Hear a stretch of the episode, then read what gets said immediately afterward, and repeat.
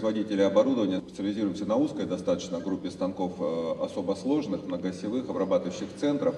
Те 400 конструкторов, которые у нас работают, мы производим станки только собственной разработки, они фактически все нацелены в будущее. Сегодня мы уже закладываем те решения, которые позволят э, станкам и самотестироваться и так далее. То есть мы закладываем в них такие решения сейчас, которые мы точно знаем, что, может быть, не будут использованы в ближайшее время, там 3 года, 2 года, 1 год, 5, но точно, я уверен, будут э, использованы через 10 лет.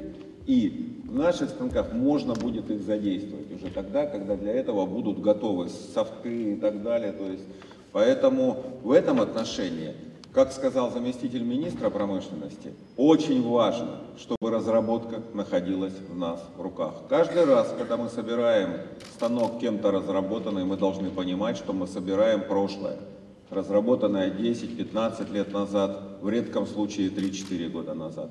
Когда работают наши конструктора, неважно, кто они по национальности, где мы их наняли и в какой стране а, в основном, конечно, у нас российские конструктора, то мы должны понимать, что мы работаем над будущим, тем, которое будет через 15 лет, через 4. Это принципиально два разных подхода. Один нас всегда оставляет в прошлом, второй дает возможность конкурировать на глобальном рынке именно в будущем. Поэтому мы всегда призываем, естественно, за более прогрессивный подход и со своей стороны делаем для того, чтобы это всегда случилось. Второе, что я хотел сказать, цифровизация, интенсивность, автоматизация производства, все это связано с большой, как раньше говорили в Советском Союзе, огромной фондовооруженностью. То есть это машины и механизмы очень дорогие, это решения достаточно дорогие. Сегодня, может быть, здесь как, есть, конечно, какие-то технические люди, которые не особо в это погружены, но все остальные точно знают, что Европа, э, США, Англия как отдельно сейчас, последние 10 лет проводят политику, мощнейшую политику количественного смягчения, так называемую финансовую политику. Что это обозначает? Это обозначает для технических людей, таких людей, как мы, которые делают станки, что они получили доступ фактически неограниченным финансовым ресурсом под отрицательную ставку. Ну, фактически под отрицательную, под нулевую, скажем так. То есть учетные ставки есть отрицательные, но то, под что выдается, оно положительное, но может быть 0,2% и так далее. И это уже длится 10 лет. Представляете, если у вас бесплатные деньги, что вы делаете? Прежде всего вы перевооружаетесь, переоснащаетесь, ставите роботов, ставите автоматизацию, разрабатываете совершенно новые продукты, потому что у вас неограниченная возможность вкладывать деньги в ваших конструкторов, их автоматизацию, опять же, потому что там же своя автоматизация у конструкторов, КТМ и так далее. Все. А, и если это длится 10 лет, вот вы увидите, что мы через 10 лет получим. Мы получим какого-то такого сверхконкурентного монстра в лице той промышленности, которая воспользовалась плодами количественного смягчения. К сожалению, наш центральный банк, это, он у нас независим от правительства, как вы знаете, президента. И наш центральный банк, борясь с инфляцией, наверное, это благородное дело, и с недобросовестным банком и так далее, последние 10 лет проводил как раз политику наоборот, количественного ужесточения. То есть нам деньги, я уж не знаю кому как, нам вот в группу СТАН деньги достаются в среднем. С учетом даже, что государство помогло по фонду промышленности, мы очень благодарны, часть денег 20% нам дали через фонд промышленности под 5%. Но средняя ставка кредитная это 15,5%. С учетом того, что рубль, доллар как бы стабилизировали. Ну, то есть мы э, в среднем кредитуемся в долларах, если под там, 15%. Наши коллеги, как DMG, Морисик и так далее, конечно, учитывая, что маржа там, в производстве станков, вот по вашей компании, они публичные, все данные, там 2-3%, то можете представить, что вы бы были уже 10 лет глубоко убыточными при таких кредитных ставках. Поэтому вся эта цифровизация, переоснащение и так далее, она лежит фактически на фундаменте кредитно-денежного обращения. И вот наша сегодняшняя резолюция, где-то часть должна этого обязательно сообщать. У нас же будет какой-то документ? Или ну, я надеюсь, мы просто да. поговорим и разойдемся? Я надеюсь, что мы зафиксируем, по крайней мере, результаты нашего обсуждения. Не, Не-не, мы без документа не уйдем. Мы как бы люди практически привыкли поговорить. Значит, давай. Во, поддерживаете?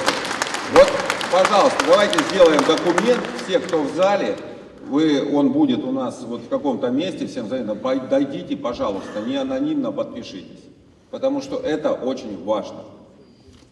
Спасибо, Сергей. Хорошо? Э, мы, я думаю, что мы еще в э, сессии вопрос-ответ вернемся к инфраструктурным проблемам. Сделаем документ, например, 10 пунктов. Из них пусть будет там 7 технических, но 3 нужно сделать по кредитно-денежному обращению, иначе все это технические можно считать недействительными. Э, любой станок, особенно современный, сложный, дорогой, не универсальный, тот, который мы делаем, он разрабатывается, но примерно можно сравнить, наверное, там с гостиницей. Если нет заполненности на 70%, он убыточен. То есть вот он разрабатывается именно как производительный, чтобы он себя окупал, вам нужно его загружать минимум на 70%. Там очень большое количество таких станков стоит в маленьких компаниях, которые делают компоненты и детали для больших там, авиационных, судостроительных, э, станкостроительных производств, э, двигателестроительных, поскольку маленькие компании позволяют гораздо лучше следить за этим станком, вообще относиться, то есть там есть хозяин, условно говоря, которому сильно не все равно. И он не сможет, если у него станок будет работать на 2% или 3%, перекрыть, как вот наш коллега сказал, политикой количественного смещения штаб-квартиры, так сказать. Он просто обанкротится. Вот. Поэтому фактически ориентируются вот на такие компании, поэтому станки очень производительные и очень э, четко рассчитаны и действительно правильно поставляются бизнес-модели. Как мы сейчас работаем с заказчиком? Мы российская компания, мы сравнительно недавно существуем, но, естественно, основываемся там на столетнем опыте э, работы станкостроительной промышленности в России. И, но у нас нет бренда такой так далее. То есть российский станок, если есть хоть возможность малейшая, не то что не покупают, на него даже не смотрят. Потому что везде, естественно, иностранное оборудование стоит и так далее. Они говорят, э, как бы, старый друг лучше новых двух, зачем нам вообще что-то экспериментировать? Это вот ру, любимые русские пословицы, обычно на заводах, куда мы приходим, как бы это вот старый друг лучше новых двух, а вас мы не знаем. Вторая пословица, отгадайте какая, от добра добра не ищут. У нас прекрасно работает, ну, например, Акума там, или ДНГ, все, а нам хорошо, от добра добра не ищут. Мы говорим экономика, там, то все, это не к нам, это вообще мы тут технические люди. Поэтому нам приходится говорить так, хорошо, ты технический человек, дай сюда деталь. Вот просто деталь. Тебе какая разница, на каком станке, на Акуме это сделать или в каком? Дай деталь. Скажи параметры мы тебе выложим всю экономику, потому что в конце концов тебе станок-то не нужен. Те же деталь нужна, правильно, и, и гибко перенастраиваем и так далее. Поэтому вот правильно вы сказали, очень здорово. Мы как производители самолетов фактически приходим со всеми финансовыми моделями, со всеми точками, со всеми возможными деталями. Но тут главное как бы взять это техническое задание, потому что у нас же как обычно там старый друг лучше новых двух, выговорить сегодня могу.